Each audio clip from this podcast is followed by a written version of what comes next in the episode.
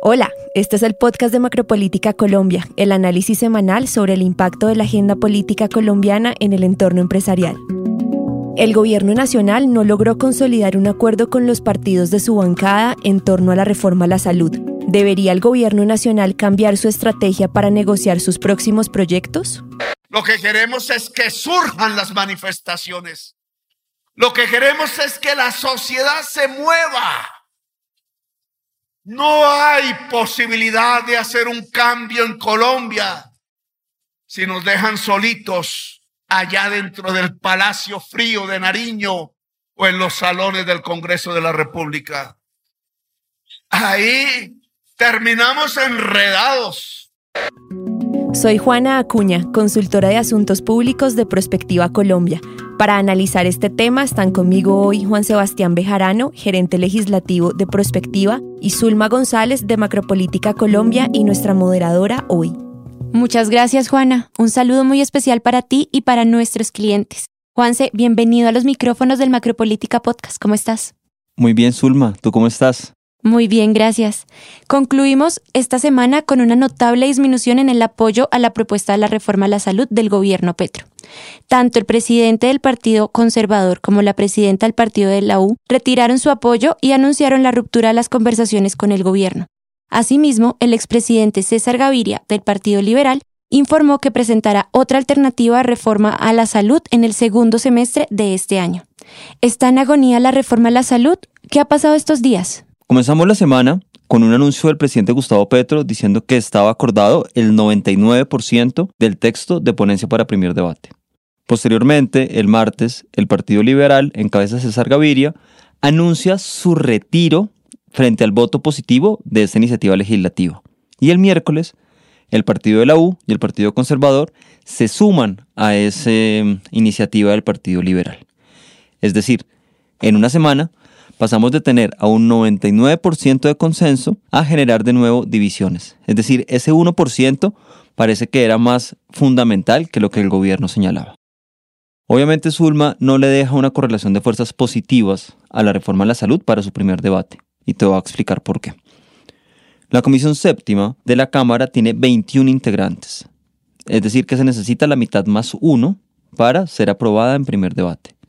De estos integrantes, 12 hacen parte de los partidos Liberal, U, Conservador, Centro Democrático y Cambio Radical, los cuales ya anunciaron su voto negativo a la reforma, por lo cual al gobierno le quedarían ocho congresistas de sus partidos más allegados, Pacto Histórico, Partido Verde y Comunes, y un congresista de las Curules para la Paz. Es decir, que en un mejor escenario tendrían nueve votos. No me atrevería a decirte todavía que está muerta o que está agonizando, pero sí no tiene un buen panorama, sobre todo para primer debate. ¿A hoy el gobierno todavía tendría las capacidades para recuperar el apoyo a su propuesta?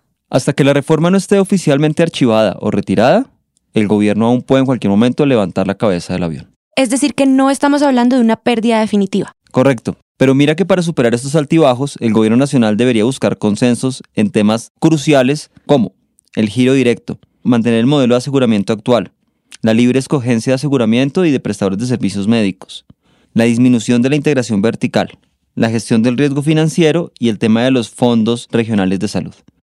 Todos estos puntos tal vez es a lo que Gustavo Petro se refería el pasado lunes al decir el 1%, que bueno, porcentualmente es un número bajo, pero al parecer genera bastantes diferencias entre el gobierno, los partidos tradicionales y la oposición.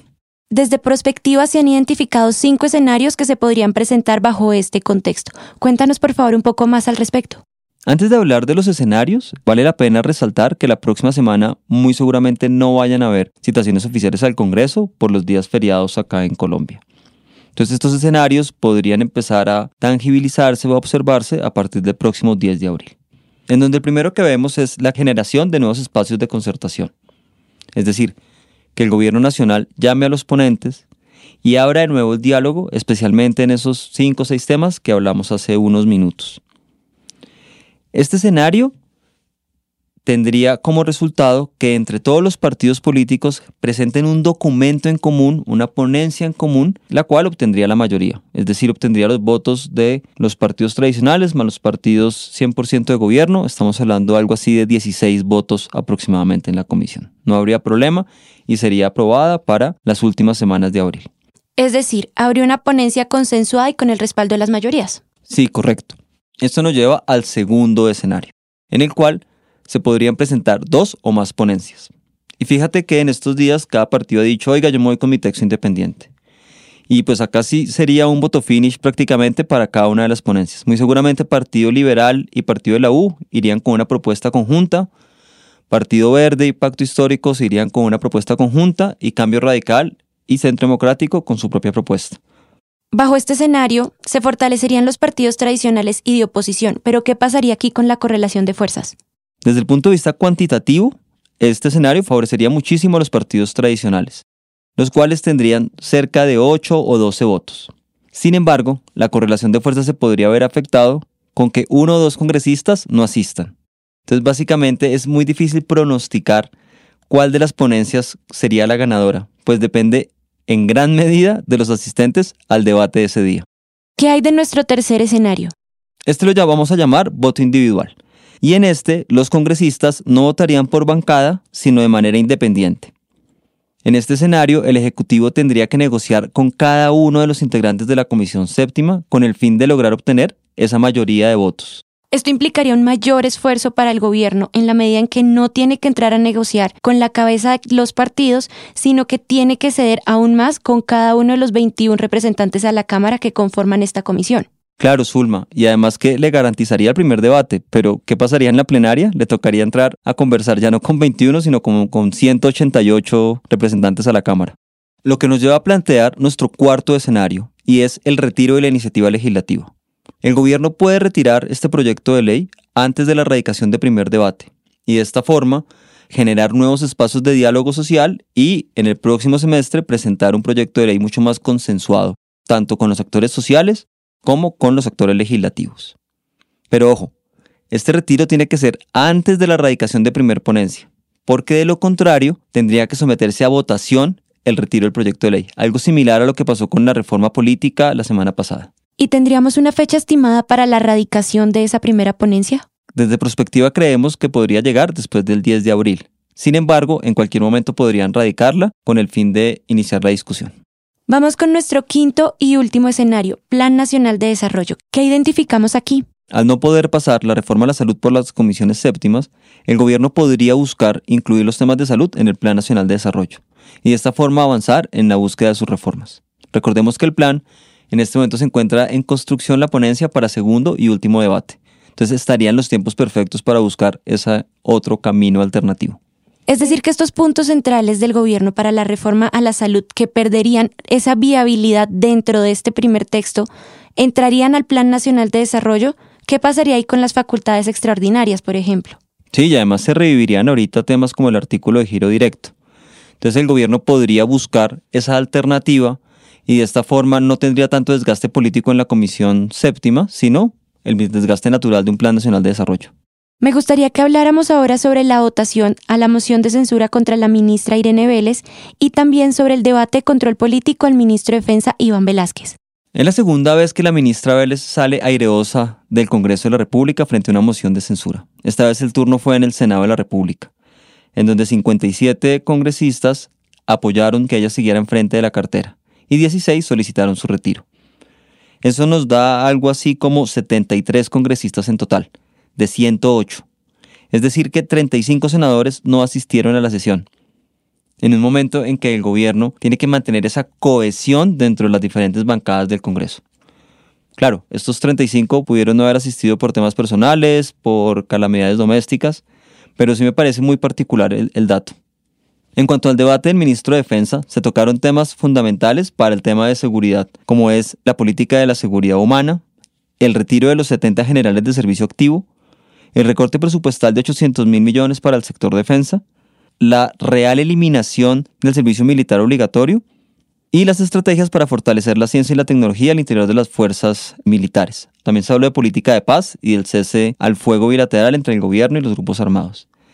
El ministro sale airoso de este debate y encuentra un respaldo por parte de los integrantes de la comisión frente a los temas que acabamos de mencionar. Considerando entonces lo planteado en reforma a la salud y lo que estamos viendo con la moción de censura y el debate de control político, ¿qué posturas podemos esperar de los partidos políticos para las siguientes reformas como la laboral y la pensional? El gobierno nacional va a encontrar una correlación de fuerzas independiente para cada una de sus reformas. Es decir, pueden no estar de acuerdo en salud, ponerse de acuerdo en la pensional y volver a estar en desacuerdo en la laboral. Esto le va a generar al gobierno un desgaste político muy fuerte porque va a tener que estar muy pendiente en cada uno de los frentes de batalla. ¿Qué se nos viene en la reforma laboral? Muy probablemente en estos días conozcamos los ponentes de la reforma laboral, en donde muy seguramente estarán María Fernanda Carrascal, Héctor Chaparro del Partido Liberal y Víctor Manuel Salcedo del Partido de la U. Te digo estos nombres porque ellos han tomado fuerza en términos laborales dentro de sus bancadas. Y muy seguramente allí comenzará la negociación para buscar un consenso, y el gobierno tendrá otro frente de batalla abierto. Entonces, después del 10 de abril va a tener que sortear salud, laboral y pensional, más el Plan Nacional de Desarrollo.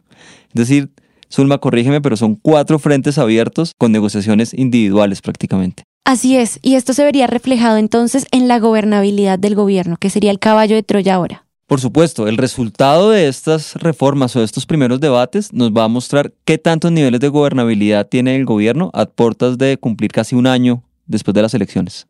Juanse, muchas gracias por acompañarnos hoy. A ti, Zulma, muchas gracias por invitarme. Para Perspectiva, será un gusto compartir con nuestros clientes los principales insumos analíticos del equipo de Macropolítica Colombia. Que estén muy bien. El presidente de Ecopetrol, Felipe Bayón, estará en el cargo hasta el 31 de marzo, luego de cinco años de dirigir la petrolera. Durante su gestión, Bayón logró cifras históricas al reportar ganancias de 33,4 billones de pesos para el 2022. La junta directiva de la compañía deberá seleccionar al nuevo presidente en los próximos meses. La ministra de Minas y Energía, Irene Vélez, superó su segundo debate de moción de censura. Adicionalmente, el ministro de Defensa, Iván Velázquez, fue sometido a un debate de control político por la situación de orden público en el país. Finalizó el décimo diálogo de alto nivel entre Estados Unidos y Colombia. En el encuentro se ratificó la buena relación bilateral entre las naciones. Temas como el narcotráfico, la propuesta de paz total y la cooperación multilateral estuvieron en el centro de la agenda de diálogo. Este fue el Macropolítica Podcast, el podcast semanal del equipo de análisis político de Prospectiva Colombia. Durante este episodio usted escuchó audios de la Presidencia de la República de Colombia. Gracias por escucharnos. A nuestra audiencia retomaremos el Macropolítica Podcast el próximo 14 de abril.